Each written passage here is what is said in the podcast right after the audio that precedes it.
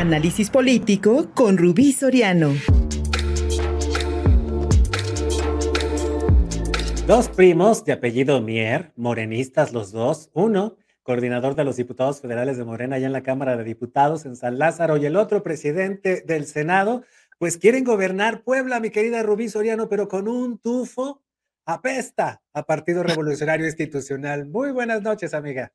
Muy buenas noches, Luis. Antes de iniciar con el análisis político, quisiera hacer un paréntesis, Luis, porque Adelante. escuchaba con este tema tan interesante de Mexmod.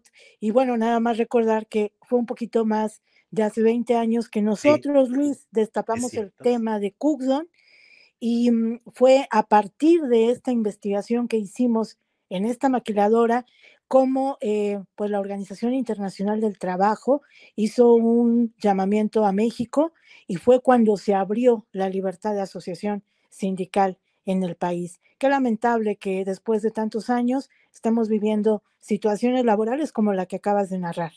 Y me queda claro, Rubí, pues sin duda alguna, cuando estábamos durante la entrevista, me estaba acordando perfectamente la investigación que tú realizaste hace más de 20 años cuando éramos reporteros en una desaparecida estación de radio, la Radiante 105.1 FM de la familia Mastreta. Muchos saludos. Un trabajo excepcional el que hiciste en aquellos entonces. Y si alguien puede dar fe de las terribles condiciones de trabajo de los obreros de Mex, de Mex Mode antes Cookdong, pues eres tú, mi querida Rubí, y pues en algún momento también no estaría mal que nos fuéramos a dar la vuelta por allá para entrevistar a los trabajadores. Gracias también a tu, a tu, a tu experiencia en esta materia. Pues entremos a la política, mi querida Rubí, porque pues está desatada. Pues fíjate que los Mier son de esos binomios poblanos unidos solo y exclusivamente por un parentesco que hoy se invalida si se trata de analizar sus aspiraciones políticas. Ambos se forjaron en las filas del dinosaurico PRI, desde donde conocieron y practicaron todas esas viejas triquiñuelas, Luis, de los excesos de poder, donde aprendieron a agarrar hueso, mover las dichosas estructuras y hacer negocios al amparo de aquellos ayeres que los cobijaron. Hoy los primos se placean en la cúpula del partido presidencial Morena, haciendo cada uno de ellos uso de los peldaños del poder legislativo lo que aprendieron muy bien en ese pasado reciente que muchos poblanos recordamos a detalle, el servilismo hacia el presidente en turno. Ignacio Mier Velasco, desde la coordinación de la bancada morenista en la Cámara Baja, da cátedra de su ignorancia, de su falta de tacto, de un discurso incongruente a la hora de reflejar en sus redes sociales que la verborrea digital es una práctica cuya caducidad es demasiado corta. Este personaje hoy se mueve como los viejos, muy viejos políticos de la Guardia Tricolor, esos mismos que recogían en el camino a los cartuchos quemados, creyendo hacer una reinvención de poder que está muy lejos de ser tal. En tanto, Alejandro Armenta casi actúa con un machote en mano, que replica desde sus tiempos del PRI, donde hacía lo mismo que hace hoy, con la diferencia de que sus erráticas acciones ahora son más visibles por estar insertado en la cúpula del Senado del país. Armenta siembra arbolitos y los regala desde, desde hace muchísimo tiempo. Convoca a ruedas de prensa con los llamados liderazgos, que no son tales, son operadores de medio pelo. Escribe libros cuyos párrafos fueron extraídos de textos de Internet y se reúne con el periodismo local, donde echa mano de los tecleadores a modo y de los columnistas que siguen viviendo del espinoso Chayo. Ambos personajes hoy empujan sus aspiraciones políticas hacia la gubernatura poblana, donde no sueñan con la transformación, pues cualquiera de ellos puede volver a cambiar de camiseta si sus intereses así lo demandan. ¿Cómo podemos hablar en Puebla y en el país de una generación de políticos? ¿Cómo podemos hacerlo teniendo en puerta a dos dinosaurios emanados de ese viejo régimen que tanto critica y cuestiona el presidente Andrés Manuel López Obrador. Los discursos los personajes ensalzan los intereses de un único hombre, el presidente. Se brincan a un Congreso, se olvidan de la congruencia y del respeto a la Carta Magna para dar libre rienda al discurso que sigue la línea de un mandato que busca indudablemente ser absoluto. Ignacio y Alejandro hoy siguen montados en el ring y en la carrera hacia una gubernatura que a los poblanos nos da náuseas, tan solo por conocer el historial de ambos políticos. Ambos revivirán más cadáveres del pasado priista con el disfraz de la cuarta transformación.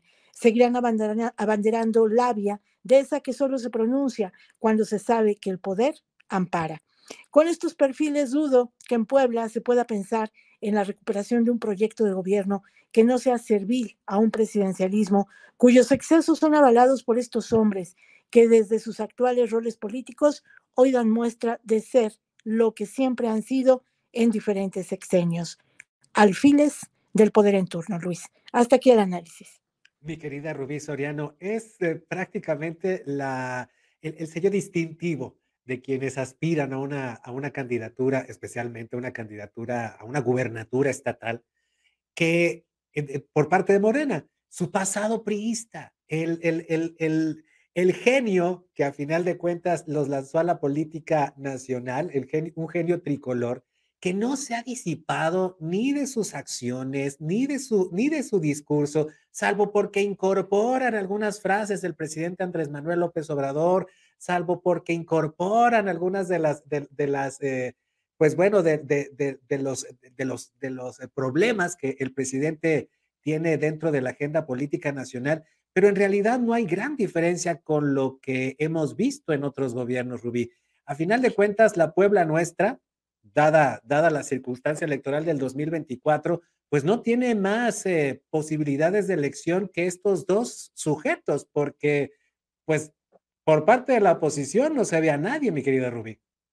Qué grave, Luis, porque definitivamente en Puebla eso quiere decir que estamos acotados en propuestas, en liderazgos y que en la sociedad nos quedamos prácticamente inmóviles ante pues estas propuestas que siguen surgiendo, mutaciones, llamaría yo, mutaciones políticas de un partido que hoy ejerce el poder en México, pero bueno, que es un refrito, ya es un refrito clara y abiertamente del dinosaurico PRI. Me parece que ya hasta el propio eh, presidente de México, Andrés Manuel López Obrador, pues ha retomado algunos vicios de aquellos viejos eh, priistas de los años 70, de los años 80, donde el estadismo, el Estado, eh, la política popular, pues dieron cátedra de un México rezagado, un México que huele a viejo. Y eso es lo que hoy estamos viendo en este tipo de personajes. Han reciclado a un montón de